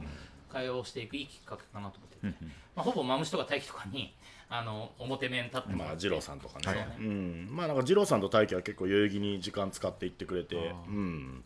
そういう話もしてくれてるとかね。うん。別にまあ悪いやついないっすよ、ああ。なんか。そうだよね。だからうん。文句を言われちゃうぐらいだったら文句を言ってる人たちがバスケやりに来てくれる方がいいなって俺思っちゃうんで、うん。そう。そういう、うん、でも実際真央とかと話しててもなんか真央たちもなんかそれはこうなんかじね自分たちがいい悪いって話じゃなくて、なんかそこにアジャストしていかないといけないっていうふうになんか思いはあったみたいだから,、だからそういうの別に伝わってけんけどさ、うん。ツイッター上だとさやっぱバーサスの構造になっちゃう、まあね。うん。あんなとこで話しても解決しないっすよ。ううん。まさに。まあまあまだまだねあの期間的には26日ぐらいあるのかな？この収録してる。もう沼みたいなんだよ、本当に。だから俺もなんか、ね、達成終了ありがとうございましたで終わるわけないじゃんっていう話になってて、そう。そう。だからこっからまだ26日間さ、うん。そうだね。その昨日ぐらいまでその達成した24時間ぐらいまではうわ達成したよかったっていう気持ちだったけどもうちょっと今それも超えていや待てよ。こっからまだまだあんだべやみたいなこれゴールじゃないじゃんっていうさっはい。はいそうです。きギバちゃんが言ったこっからじゃんみたいあなこっから楽しいの作る時間じゃんっていうこといやでも実際こんな短期で達成したからこそ、取材とかも入るんだよね。結局それはありがたいよね。今日もなんかそうあのインタビューしたいみたいな話が来たりとか、あと企業はいはいの、はい。まあ、割と大手の上場企業みたいなところが、なんかおお話を聞きたいですみたいな話とがあったり。かねサポート回りたいみたいな。うん。海外からもそう。うん。フィリピンとかさ。フィリピン。アメリカとかさ。そう、おやおやみたいな。結構なビッグネームが反応してんじゃん、ほえうん、いやだからこっからまたちょっとね面白く面白くしないと俺はもう辛い26日間になっちゃうから 今日は全く増えませんでしたね。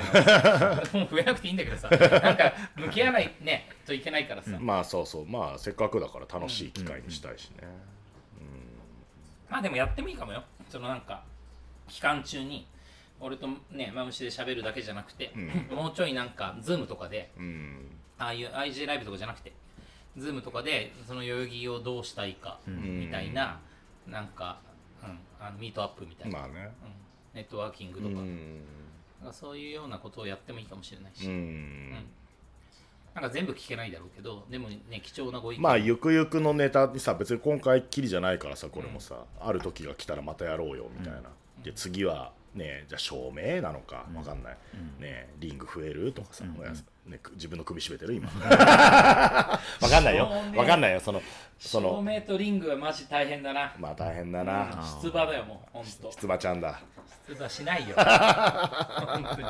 忙しいし、他にやりたいこといっぱいあるんだから。まあでもじわじわだけどなんか本当2005年のさ代々木ができるとかさ代々木がでオールでね、ラッカーパーク目指そうよみたいにさあんまり俺らも知識ない中、わーっと言ってた3人じゃんね、でもなんかだんだんじわじわ近づいてるのはすごいことだなっていうか、いや、ラッカーパークに近づいてんだろうな。じわじわ近づいてるかい？じわじわ近づいてると言っていいかい？いやでもね、タナに聞いて分かったのよ。あ、何なんだろうと。なんで、そのね、あのピガールとかさ、うん。アステファンとか、うん。ね、アメリカ勢とかも、うん。この代々木のコートいいって言ってくれるそうだね。みんな褒めめてくれるよね。そしたらね、やっぱね、他はね、やっぱね、アーバンじゃん。うん。ラッカーパークにしても。例えばピガールのまあそうだね。街中だね。ね。コンクリートジャングルだね。まあ、ベニスビーチとかは、まあまあ海があってみたいな良さあるけどそう。でもやっぱこんだけ都心にありながらその緑とうん。空の抜けがあったりとか、うん。桜が咲いたりとか、まあなんだって、ね。でそそんなこと思ったことなかったけど、はいや確かに桜が咲いたりとかさそういう風光明媚なさ、うん。なんか、うん、モンストリートコート、うん。あとあのオープンな感じ、うん。あのうん。要はゲージがなくてそうだね。とかっていうのがあやっぱなんか特別だっていうのをタナから聞いて、うん。あなるほどそうかと。ー。やっぱこうあの人はビューの美しさとかね気になるだろうから、うん。ね秋は紅葉があってね冬はもうね、葉っぱもないですみたいなね、ああいうのも好きなんだうろうね、ん。うん。あとやっぱり適度にさ NHK の抜けがあるじゃん。だかねあら適度にあーそっちはそっちでまあビールみたいなね。そうそうそうそう。あ感じもあってなんだろうな。だからなんか自分たちで思ってる以上にやっぱそういうーうん。なんか評価されているコートなんだなって、う。ん。今回のさあの代々木パークプレイグラウンドのロゴっていうものがさ新たに実はぴょこっと誕生してるじゃんね,、あれ加トチンが作ったんじゃん、あそうなんだそう加トチンが作ったんですよ。でなんかそのなんかここのデザインに至るみたいなプロセスのシートみたいなの見せてもらったんだけど、まあ、あれもなんだっけなその代々木公園の木がこうファーっと直線的にファーっと立ってる姿と、まあ、渋谷原宿のビルディングのその直線感と、スクランブル交差点とかのあの横断歩道のあの直線感みたいなので、あのボールはいはい。がちょっとこう、なってるね。うん。ん。縦切りでグラデーションっぽくなってるっていうビジュアルになった、へー。そうね。そこにいろんなカラースキームがあるのは、そういう渋谷みたいなところの,、そのダイバーシティな感じそうそうそうそうそうそうそう本当そういう人がチームにいてよかったよ ああいいデザインだな。確かに。なるほど。なるほどみたいな。助かるね、うん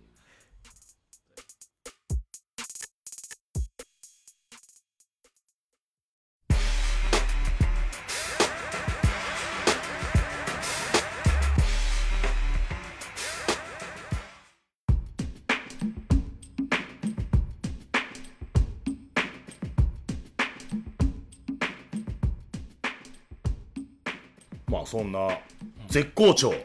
ね代々木リノベクラファン。絶好大人気。大人気。もう人気沸騰。話題沸騰。トレンドワード。パワーワード。そんなになってないけど。は まあおかげさまで、い。ね、あの幸先よくスタート切ってますと、まあそんなのもありながらですね、まあ、最近で言うとあの巫女さんと俺はあのピックアッププレイグラウンドのはい。福岡開催、はい。はい、に行ってきましてですね、まあそんな話もちょっとしとこうかみたいな。巫女さんはあれもうもともと行くの決めてたんですか？いや決めてなかった。でオールデンの時に浩平と会ってで話して、なんかあそこでなんかやるんだみたいな話にまあその食事会みたいなところにな,、はいはい。なってもうそっかみたいな。えあれ立て付けで言うと誰と誰と誰が？オーガナイザーは、えーっと三井アンダードッグ主催、はい。三井、えーはい、サムライボーラー主催ユーロさん、はい。はい、と,、えーっとクリエイトブランド主催、えー、傭兵野口傭兵その3人が、まあ、オーガナイザーっていう形でやりますせと。で彼らがなんか最近さあのベイサイドだっけ、うんベイサイド。ベイサイド、あのタワーが立ってるところね。港が海沿いの、あそこの駐車場をコートにできるみたいなプロジェクトに乗っかっててでそこでやろうよっていうので応募してくれて。でピックアッププレイグラウンドやりますよで別に俺も行く予定なかったんですけど本当2日前ぐらいだよね、秋葉ちゃんと立川組で飲んでて、そうそうそう。酔っ払っちゃって。そう。でそういえば週末あれだね。と福岡で PUP だね。とかっつって「おもう行っちゃうよ。みんな行っちゃえよ」っつって秋葉ちゃんがから「えいいの？いいの？行くよ」立川3人で、来た。俺と渡さんと直哉と、はい。秘密でも誰も言わずに行こうと思って。うん。まあ、まあまあでも結いい報告はしたものの。でその流れでそのその宮崎の時に自分が口木に急遽呼ばれて行ったノリで、うん。その沖縄のキー君も来ちゃいよって言ったら、あの息子と一緒に来てくれて、ね。宮崎に行った時と同じノリで安定的に新田君がいたね。似たさいた。新田君は安定的だそう誰が行くとか事前に別に俺らもさ、いや確認し合わないからそうそういや本当にだからもう SNS を見てみたら、あこいついるんだ。そうそう俺もそう。俺も金あ美子さん入り早いな。あ行ってるんだ。えキー君もいいんじゃん。みたいななんで？みたいな。なんで？みたいなお互いかまし合ってそうそうそうそう。後編も来たんでしょ？来ました来ました。そうそうそ見ましたよ青木浩平のプレーも。DJ ミコのプうレーも。いやいやだって。MC マムシのプレーも。イベントがだって土曜日だったんですよね。さあさそう。土曜日がそのピックアッププレイグラウンドベイサイドでやります。でみこさん金曜入り？そう。金曜の昼ぐらい、金曜の昼ぐらいに行ったね。俺金曜夜入りかな、で俺は別の動きしててでストーリー見てたらなんかみこさんがねユーローさんだキーくんだねたうちの渡さんだ。ね浩平さんだ。もう80年生まれの同級生がわちゃわちゃやってんな ためがためがなめなめやってんな。なめなめやってたんですよね前の晩に、ねなんかまあそうそうそう。全員同級生。あ洋平さんもいたか。ら全員同級生、うん。80年生まれ。多かったね田臥世代。五十嵐世代。いや青木世代。さあさあでそその時もねまあ AJ 世代。平成世代。そうそうそそその時はその時でそのユーロ公平ラジオも自分、うん。そうだ深夜1時ぐらいから。ああ。ビッグバットのライバルラジオと言われている。それも撮りましたね。ベロベロの状態で全員で撮ったんですよね。撮るしかねえっていう。僕かはいつもそう。いやもうひどい飲み会だったらしいですよ。同級生が集まってキー君が説教したってもう笑いあり涙ありのもう。すごかったね。もう俺とキークがお 喧嘩まあ俺が一方的に残ってた。キーク肩幅広がっちゃった。あー。みこさんときーくんの、はい、けんまあまああれも、ね喧嘩劇場もあれやりもよくですぐ俺がすみませんでしたって。謝って。でその後後編のとこ行って。まあ、これも仕事でその,、その飲み会には来てなくて、であいつは鹿児島から戻ってきてであいつのお茶のシーンに初めて行ってユーロも来て一回ユはいはい。ーロスクールがあったから飲み会途中抜けてまた戻ってきてくれて。でそこでまあねため4人でこう結構本音の話をして。え公平ユーロキー君ミコそうです。ん。でまあ一通り話して。もう最後全員泣もいうて。もうあの肩組んでもキー君はもう泣いて俺たち今日だ大五郎って。いつものやつやって。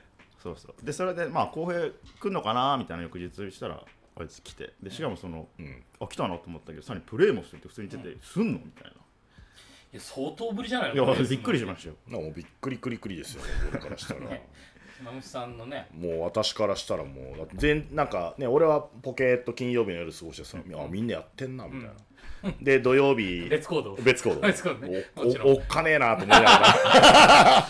おっかねえこことのエリアやめとこあうもう近づくのやめとこうみたいなでイベント当日よ、まあ昼ぐらいからみっちゃんたち施設やってるっていうから俺も行って、ん。どうみたいな。え何時やんの？午後？1時ぐらいからそうですね。1時スタートして。あー昼12時ぐらい行って。なんだろうあれは普通の広場に仮設リング立ててやるの？そうそうそう、昔スタイル、うん。そうだね。簡易リングに行こう、まあ、ゆくゆくはなんかもう常設したいらしいけど、うん。それに向けた今それに向けたうんそうそうそうそうやってて、まあ、コートライン引いたりとかいろいろやって。でもなんか機材ね、音響機材も用意してみこさん来てくれるしみたいな。みこ、さんもねちょっと DJ もやっそうちょっとプレイしてみたいな。みたいなみたいな集まって。でもみこさんもいるしキーくんもいるし。ななんでいいのキーくんっつって。いやもう昨日がすごかったみたいな。俺はやってやったみたいな感じになって。てえみたいな、うん。みんな具合悪そうだったけど まあでももうオールデーバリに見事に晴れてね。うん。まあユーロ選手いますからね。そうそうそうユーロさんなんてもうすっごいもうい酔いだこみたいな状態で現れたけどしれーっと遅刻して現れてたよ。普通に何？まあ PUP だから普通にピックアップやったってこと？そうそうもう設置してでピックアップに3時間やって、ゴミ拾い30分ぐらいやって、夕方解散みたいな絵だったんどだけど。れくらいの子たちがどれくらい？いや結構集まってなんだかんだ、560ぐらいいたかな、あいいじゃん。最後は、ううん。んリル G もうんリルチもリル G も最 DJ, 近 DJ DJ ねあのスピンなんだっけフィンガーロール、うん。DJ フィンガーロール。ピンカロールお前 DJ やる気ないやろ機材持ってこい！っつって子供連れてリリルはのほほんと来たのに速攻家帰らされて 機材持ってこさせられて。巫女さんの横に機材並べて。恐縮症い恐縮症にしてたけど。そうそういうなんかねみんながプレイしてみたのもよかったけどマムシから聞いた一個のエピソードとしてはあん。たたちは違うけど、みんなさファミリうん。ー、ね。子供とかそうですね。あー奥さんとそうですか連れてねまあ三井家。ん。うん、三井家だって長男周健はその日がバスケの試合のデビュー戦だったらしくて、えー。そのデビュー戦を終えてきて、ああなるほどね、うん、えな何歳になったの？何歳でもうしょ小5、6 10歳ぐらいなのかな。あー。クソでけえでかいよね、あもう三井に追いつくぐらいのでかさ、えそんなでかい？それでかすぎんだろ。それ。でかすぎんだよ。ああ三井系ねユーロ系、あー。野口系野口系青木系青木系あー。まあキー君もあの今中2になったジュナって息子を連れてきて、もうファミリーパークですよ、ね。本当だよね。少子化なんて嘘みたいっていうぐらいさ俺でもそうだけどむちゃくちゃみんな結婚してむちゃくちゃ子供いるよな、ねえこっちの気にもなってほしいですよね。ねえみこさんね。少子化側の。そう。そう。少子化少子化に加担しちゃってる人たち。社会問題の側にいる人たち ね。ね。収入の問題じゃないの。ね。ね。別にあのする気がないわけでもない。ないの。ね。いやーまあまあでもそそんな感じで、まあ、はゆるーく始まったものの、んやっぱどっちで浩平さんもファミリー来てさ「お浩平さん来てくれたじゃん」みたいな。目玉だ。ねね後輩の俺らはちょっとざわっとしてさ「おお」みたいな。そしたらまあほら同級生組もいるからさ「おちょプレーすっか」みたいな「ネクスト取るぜ」みたいな「80年生まれが」みたいな。そう。でざわじゃん、ま待てよみたいな。でユーロさんだろみたいな。でえっ、と誰だ？キー君も。キー。あキーキ君あじゃあキーがさ渡るさんだ。う。ん渡るさんう。ん立川渡るさん。アンダードッグ。うん。そう。で浩平さんもいて。まあ後に洋平さんも駆けつけて、でも巫女さんもやるっきゃねえだろこれみたいな。見たよミコのポストプレいやーいやもういや勘弁しいやおてください。俺は俺はねあの時すげえねあの静観して見てたんですよ。これはどういう感じになるのかみたいな。巫女さんが乗ってないのに無理にプレーさせるのは違うなって思ってたから俺は静観して見てたんだけどもう福岡の連中そんな気にしないでさい。やもうもう。え巫女さんもやるんですよみたいな。もうもうあそこはもう腹くくりましたね。いやもう18年ぶりにもうやるしかねえ。18年ぶり。18年ぶり？唯一その間にやったとしたら2008年とかに、あのサマソニが開幕できなくてあ 幕張で。なのそうです。ででもコートだけはあったからっていうんでその秋葉さんも俺もやった。そうスタッフだけでなんか 3on3 みたい俺もなそう。飛び入りの人もなんかいたりして。唯一唯一よ。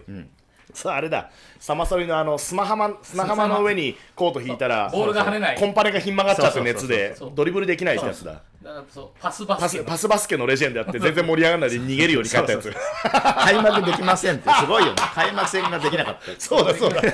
開幕しませんでした。次の日はあれよ。あのあのスタジアムのの方に移動なんだけどあアスファルトの。あの移動もできませんってなって。あの要はサマソニが落ち着かないと。だあから俺らが残ってた。そうっすよね。だからバスケやるしかなくて。結構あれ盛り上がった。それが人前でやった最後のバスケ。そうそれが最初で最後でしょギあバちゃんあれ最初で最後のペネトレートいい感じでしたよ。ねしたんかいいい感じでしたよ。才能いい感じだったんかいサイドあるから。そうダブルクラッチだよダブルクラッチしてんじゃん脳内イメージするイメトレだけ相当すごいよ。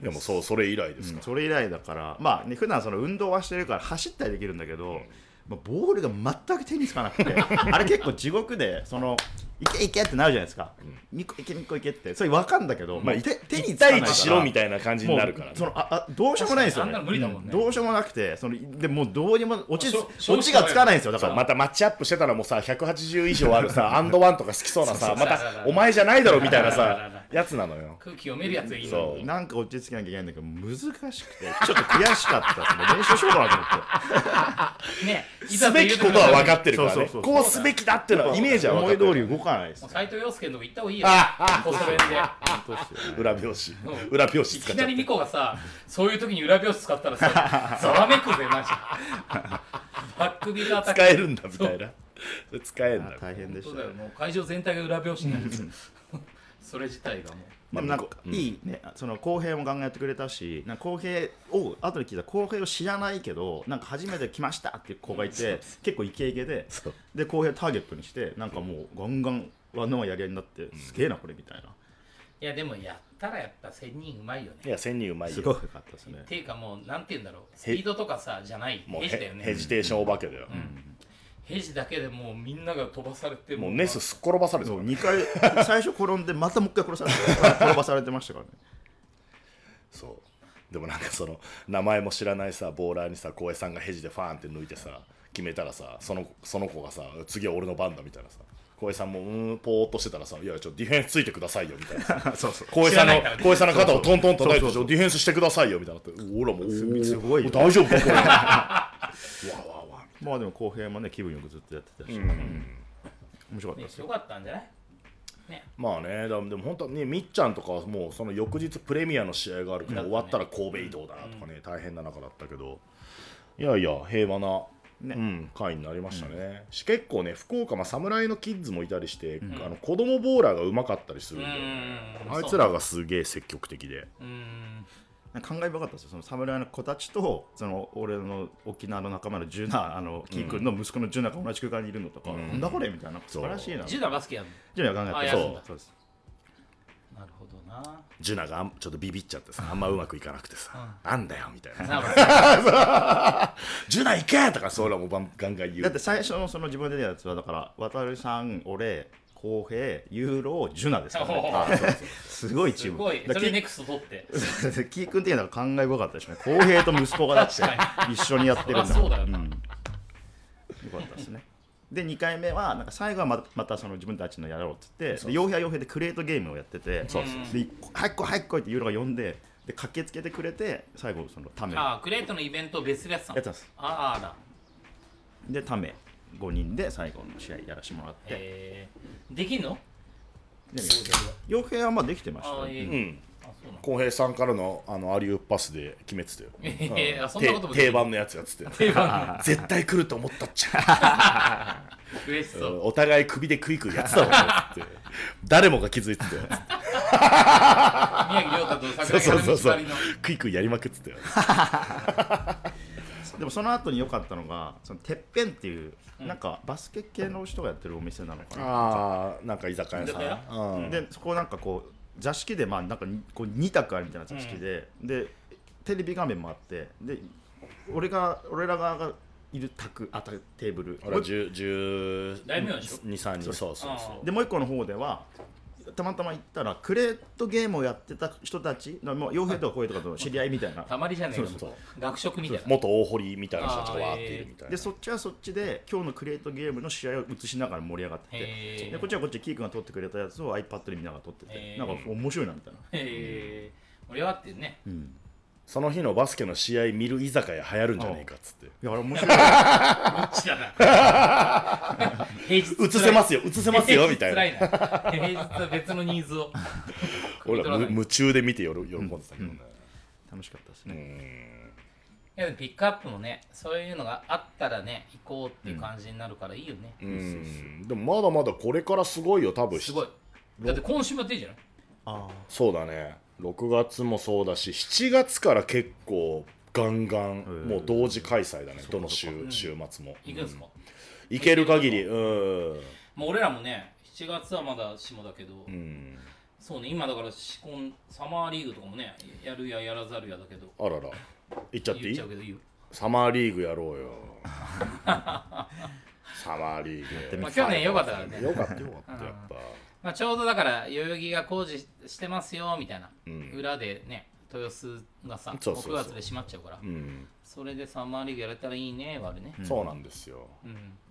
それが決まればね結構この夏はストリートボール尽くしで、ね、代々木もリノベされて、ね、アンベールオールデーだ、うん。ずっと俺らはサマーボールサマーバサマーリーグやってて、みたいな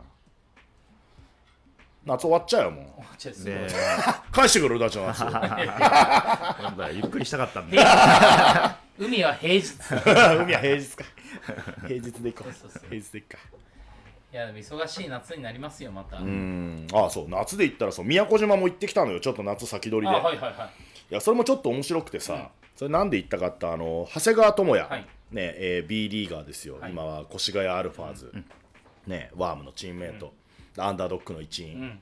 で長谷川智也って面白くてなんか彼、まあ、B リーガーじゃんね。もともと会社員だったけど B プロ契約して、ねアイシンとかでプレーして今アルファーズででストリートボールもやるぞみたいな、で彼がえっ、とこの間はまあ4人の B リーガー、えー長谷川智也、ん。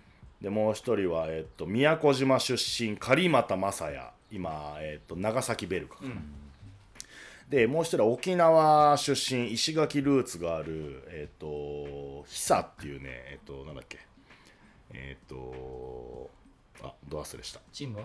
チームサンロッカーズから、えっと今はね久どこだっけ。えっ、と B1 だよ。B1 うん。ちょっと忘れちゃった。まあ久久、とあともともと F スクワッドにいたあ山内久也だ山内久也とあと F スクワッドに一瞬いたね。フックってボーラーがいて今 B3 とかでハッスルしてるんだけど、えーっと福井康介、まあ、要はその B リーガー4人がオフシーズンになんかそのスクールとか社会貢献活動をやろうっていうキャッチ・ザ・ウェーブっていうのを作ってて、で彼らはそのオフの活動でいろいろバスケで面白いことやりたいってつるんでるんですよ。でまあ T シャツとかいろいろねバスパンとか作ったりしてそういうものを売りながら活動資金作っていろんな街に俺たちが行きますよみたいな。やってて。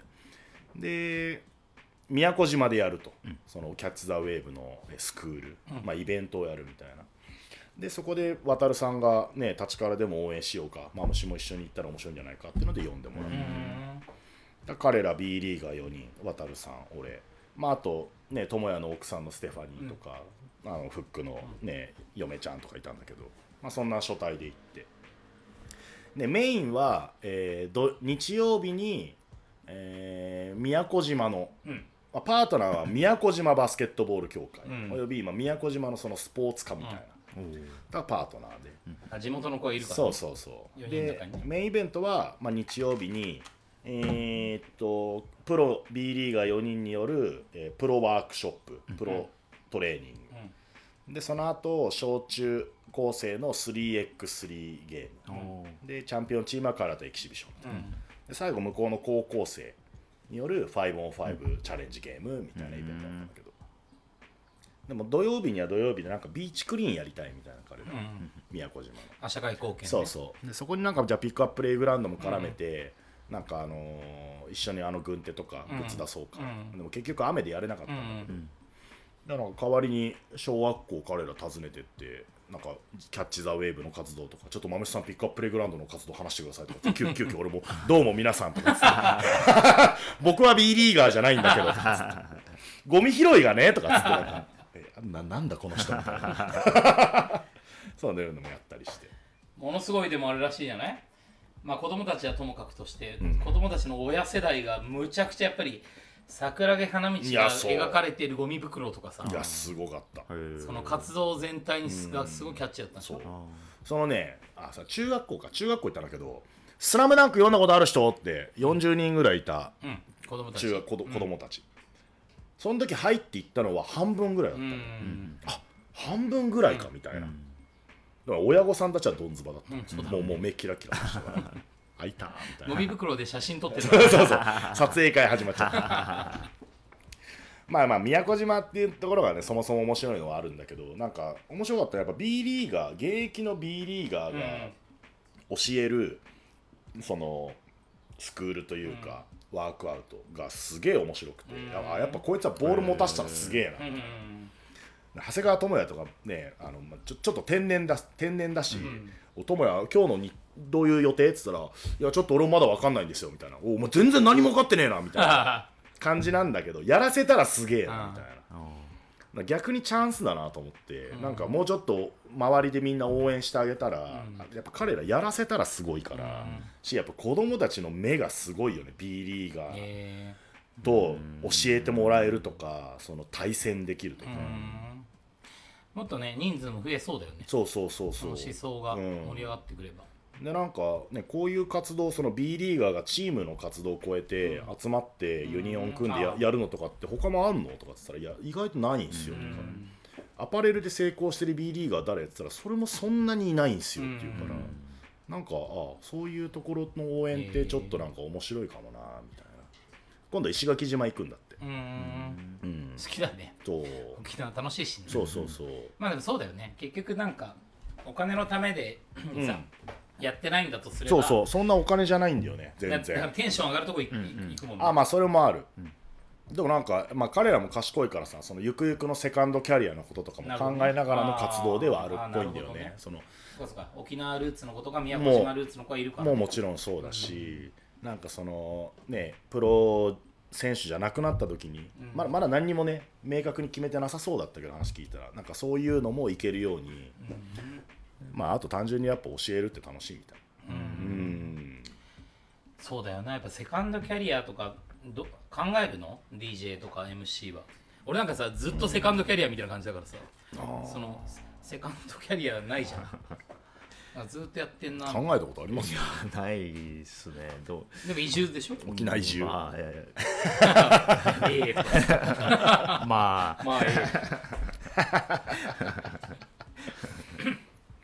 そうだね。えもうでもさ MC もさ DJ もさ2005年だったらさ超異物で俺たちしかやってなかったけど、まあ今や別にさあるもんね。どこ行ったって MC とか DJ とか、まあまあね。うん。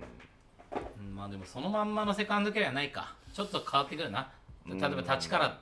まあまあね。ね。俺はそういうのがあったりね、まあなんだろうね。現場じゃなくなったら番組やりたいとかちょっと思い始めてるの、えー。なんか番組みたいな成果物で面白いことやりたいなって今じわじわ思ってきてる、じゃあもう自分でやるの大変だから早朝シューティング部に入って。入れてっつって。まんざらじゃないよ。確かに。自分でやら無理だね。自分でやるのは無理よ。もう今あるメディア先に、行理がやっぱりないかまあそうですね。入れてもらおう。うん、早朝シューティング。いろんな番組に入れてもらおう陽介の番組にも司司会 司会いる？とかつって。番組とかね。まあ発信はそうだよね。やっぱ大事なんだなって、そのクラファンとかもねもちろんそうだけどやっぱ発信って大事だよね、みたいまあまあね。な、うん、こんなねポッドキャストだけやってちゃダメよね。いやいや本当に。いやでも。いや発信で言ったら昨日そのボーラホリックの周年で AJ だったらさ、うん。まあ、AJ 遅れてきて、まあ、多分明星大学のあれもあったのかな、どうすか？っつったら「いやー」とかっつって。ちょっとなんか照れた感じで頭かきながら「いやー」とかっつって「えどうしたの?」っつったら「いやマムシさ俺実はちょっと YouTube 上とかのあのコミュニティでだいぶ人気出てきたっぽいとかっつって「え何何何何の話?」っつったら、まあ、あの明星がさ、CS パークの YouTube チャンネルドキュメント、ねあれ面白いじゃんね。すげえ走ってる評判もいいし、まあ、やっぱあれのおかげで柴山監督っていうアイコンがむちゃくちゃ今数字を持ってると、だもう大学の試合やれば負けた試合でそそくさと逃げ帰りたいのにもうかっこ柴山監督みたいな。バシャバシャバシャバシャみたいな。もう高校生とか何にも言わないで AJ の顔の前にスマホバシャッとってに 逃げてくみたいな。もはやだから AJ じゃないんだよね。そう。AJ の方が昔の名前でそうもうもう柴山監督督というもキャラクタう一アイコンがもう今成立してると。ゲンゲンより俺の方が人気だなって。ーどこと比べてんだよちょっとしたひろゆきみたいな感じっすね。日本の日本のバスケ界のひろゆきみたいなポジションにいるんだ確かにね、うん。AJ はね。うん。ね。歯に衣着せぬね。コメントで。ねね、そのセカンドブレイクしてるみたいです、売れ売れまあでもそれで言うとクラファンもさなんか昔の人がさうん。昔の人って言うとあれだけどさん。もともと関係性があった人とかがさなんか支援してくれたりとかすんのね、いやーそうだね。だって今350何人とかかい？今この収録してる段階で支援者の皆さんが352人とか来てるね、いやそう。だから金井さんよ。金井さんが支援してくれて金井さんっていうのはあのレジェンドリーグってよく話題に出る僕たちが青春時代を作ったあのリーグの会社の、まあ、社長、ね、代表取締役社長を、初代の社長。えー務めてくれた。ね金井さんもコメント寄せてくれてたから。クラファン上にねありがたい話だよ、うん。だからなんかそういうことにも通じてなんかオールデーとまた違うなんかね物理的じゃないなんか人たちが支援してくれたりとかするから面白いなと、ね今の今見たらあ岡田祐介君。はい B リーガーで東京、えーダイムファミリーのリーダーだね、代々木パークボーラーズ敏郎。はあ支援者？支支援者してくれた人ね。支援者九州マツケンあしてくれてんうの、ん。ね安エッジあうん。ア 3X ップルバム。あブランドですね、あタクさん。あたくさチメス、うん。ええ。今レバンガのアシスタントコーチだっけ、いやーすごいよね。うわ懐かしい。EDS 昔オールデーのチャンピオンチームを取ったことがある EDS ですよ。うわチームかな？チーム名かな？チーム名かな。おい。佐渡原亮おいおいおい売れ売れだね。うわもうだっていけ今オーストラリア行ってんじゃない、3X そうか。日本代表。そうだ日本そうだ代表候補入ってんだね、佐渡原もね。ね、大地吉田、おおあ2個 D すごいね。F スクワッドはそうかチームでこうやってね来てくれるのもいるんだね。それね面白いよ、あのチーム S と420とビーストとベン族と F スクワットととかフェイクとか、あの辺が結構なんていうのナレッジシェアをしてて、はいはい。そう。なんかアイコンの写真変えれるよとか。なんかかわいい。あのそうかわいい。アカウント名をチーム名にした方がなんかチームでサポートするんだったらコメント残した時の見づらがいいとかなんかみなんかそういう なんかの LINE 上で。やり取りしてるどうやってやるんですかみたいな。あの誰々が上げていたこの何人目の達成者って画面はどこでスクショするんですか。やってたよ。可愛らしいいい。可愛らしい。そんな中ですね応援コメントであのひときわ目を引いたのがですねえーアカウントネーム平塚コネクションズ、えーコメント読みますよ。長いですけど、えー浜のボスから直伝あ浜のボスから直伝からの、まあ、浜のボスこれ横浜チーム S、あん。ちゃんのことですね。あんちゃんからの直伝からのコート脇プレートにチーム名を入れていただけるということで今からハーハーしばらく楽しみに待たせていただこうと思いましたら寄付手続き完了後の画面から突如デザイン上文字数が長い場合は別途ご相談させていただく可能性がございますという全く想定外の注意書きが近年視力がだいぶ落ちたはずの目にくっきりと飛び込んできていいことをしたはずなのに無事にプレートは完成してくれるのかと心配で心配で今から寝れそうにありません。体調を崩しそうですキャプテンは超子育て中ですから、えーキャプテンは、えー千尋のことですね、はい、双子が生まれましたね、3児の父です、キャプテンは超子育て中ですから話を聞いてもらえそうにありません。という、えー平塚コネクションズ名義の、えーリーダー、えー、と照沼さんからの、はい。つまり。はい、熱烈なコメントもいただいております、千尋じゃないってことをね入れてるのも偉いよ。てるさんだ。てるさん。まあそりゃそうだよね。だって、ベン族2文字じゃん。はい。423文字、フェイク4文字、ね、その中平塚コネクションズ長いからね,、まあまあまあそうですね。ね。平塚コネクトかな。平子ね。平子ね。呼んだことない。平子ね。平子ね。そうアルファベット長いからね、コネクションズ、あの皆さんの応援コメントはですね皆さん油断してるかもしれないですけど一字一句全部ちゃんと読ませてもらってますんで、そうだはい、てかしかも公開されてますからね。公開されてますからね、これあのお暇な時に見るといいですね。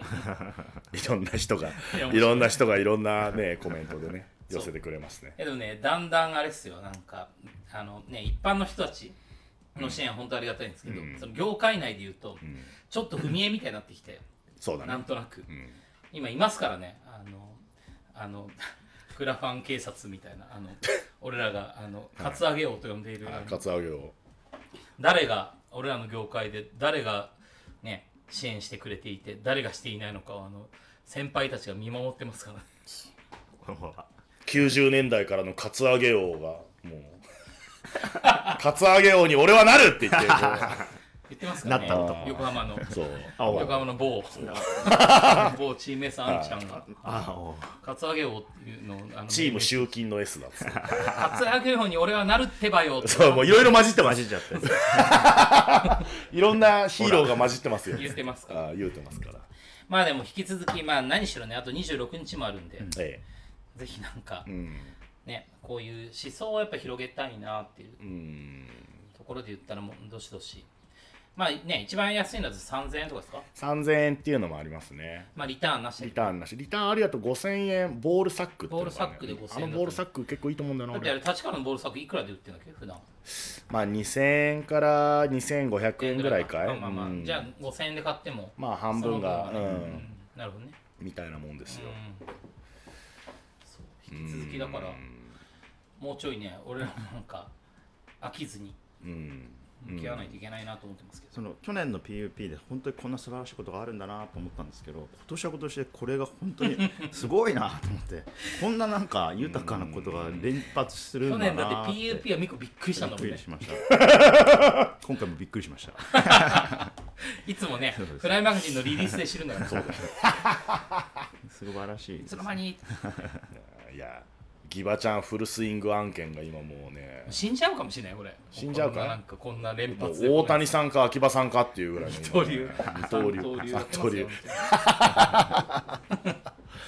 いや面白いね。この辺のやつはね、ギバちゃんっぽいっていうかさ、ギバちゃん節なこの企画まあ、面白い、ね。PUP からの流れはね。そうそうまあでも一個コメントにあってよクラファンのコメントで、あのそうあのこのクラファンが身内にね、あんまり身内に語らないためにも支援しますみたいな、うん。これでビッグバットスピーカーズもあのそう書いてあった、まあ、うる覚えだけど、秋葉さんもいいけど、もうちょいボーラーを呼んであのバスケの話が聞きたいです。そ そこはそういう。ちょっとクラファンにお金払ったらもうラジオにも文句言えると思ったら大間違いですよ そうそれでちょっとシュンとしちゃった。はいはいはい。やっぱボーラーだよなみたいな。まあ出過ぎず行こうと思って。それはそのあのゲストボーラーを呼ぶ用のクラファンを近々ラジオ新聞。目標金額5万円ってやつを。安い。安いですそれは。随分目標金額5万円で誰々が来ます。放送中に名前を連呼します。4回保証 オープニングとエンディングと。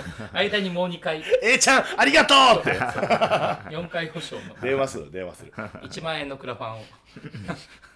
目標5万円で。また達成しましたありがとう。クラファンのプロって呼んでください。達成率100%の男。よく喋りますね本当ね達成したことが嬉しいんですよ、うん。いや本当それはそう、うん。まあまあちょっとねあのいい意味の想定外な皆様のお力っていうかね、その愛情を感じたんでここからまだまだ頑張りたいなというところですか、はい。ですね。なんでどうですか？じゃあクラファンセカンドゴール、まあ、オールデー、うん。まあ、オールデーもねちょっとスペシャルなものにできたらいいなと思うし、さらにサードゴールみたいなもの、うん。ねいっちゃうか？みたいなちょっとご意見あればなんかで教えてください、なんかで、なんかで教えてください、まあまあ SNS とかで、そうそうそう。はいはい。でねアンベールイベントオールで、ね、その合間にサマーリーグやりたいなっていう8月頭ぐらいからやりたいなみたいな、うんうん。だって閉まっちゃうのもね豊洲ね。そうです。9月またいでやります。だから9月いっまぱいで。たいで。ああ。代々木をまたいでサマーリーグ。そのアンベールイベントをまたいでサマーリーグ。その前後9月までかけてもうそんなことしてたらもう「スラムダンクの映画が公開されちゃうし NBA ジャパンゲームウォリアーズ優勝だよ。いや大したもんだしチャンピオンチームが組んだよ。そして80ルイが組んだよ。くー。移籍しないで。移籍しないだろ。このこの感じだったら、ジャパンゲームはあのメンツでいけるんじゃないですか、チャンピオンチームウォリアーズ。メンツ変わんないよ、チャンピオンだったから、あれ来るよみんな、でもうウィザーズだよでそんな中「スラムダンクの映画だ映画だよもう。今年終わっちゃうよ？終わっちゃうかいそれで。終わっちゃうのもう。今年は終もわっちゃったもんうあ俺たち。とはイヤーエンドパーティーやって。うわ。俺たちの予定も埋まっちゃった。なんだ。移住どころじゃないっすね。いいんですか移住 通いでやればいい。通いでやればじゃあ話題も尽きた。こんなところです。もう今尽き今今今尽きた。瞬間が今尽きた瞬間。話題もが尽きないですがっていうもんだけど尽きたな。今うん尽きた。もうカラッカラ。た満場一致で尽きた。じゃあ100分コースですね今回ね。一月半ぶりのビッグバットスピーカーズ。まあ1本でいいかいこれ。うん一本でいい。一本だね。えっとおかげさまで皆様のおかげでえーいろいろといい感じになってきております。代々木のクラファンえー応援してくれた皆さんありがとうございます。引き続きお願いいたしますっていうところですか。はい。まあ次の収録は何だい？代々木のリノベが進んでるねみたいな。塗ってるね塗ってるねみたいな感じかい 次だ。いや皆さん今現場に来てますみたいな。いやいやいや。今塗ってますよつって。ロケ。ロケでや伝わりづらい、ね。まあ次はまあ夏のサマーリーグだ、うん。ね。その辺の話題が決まったら。うん。代々木のリノベやってるぞみたいな感じで。ね決まったら。せやね、っていうところでしょうか、はいというわけで今回ビッグバッドスピーカーズえ81回目でございました、100回目まではカウントしようと思ってます。ので、はい。まあ、あともう20回ぐらいですか、はい、来年ぐらいですか、はい、っていう感じでいきたいと思いますので、えー、みこさんと秋葉さんでございました。ありがとうございました。ありがとうございました。ましたはい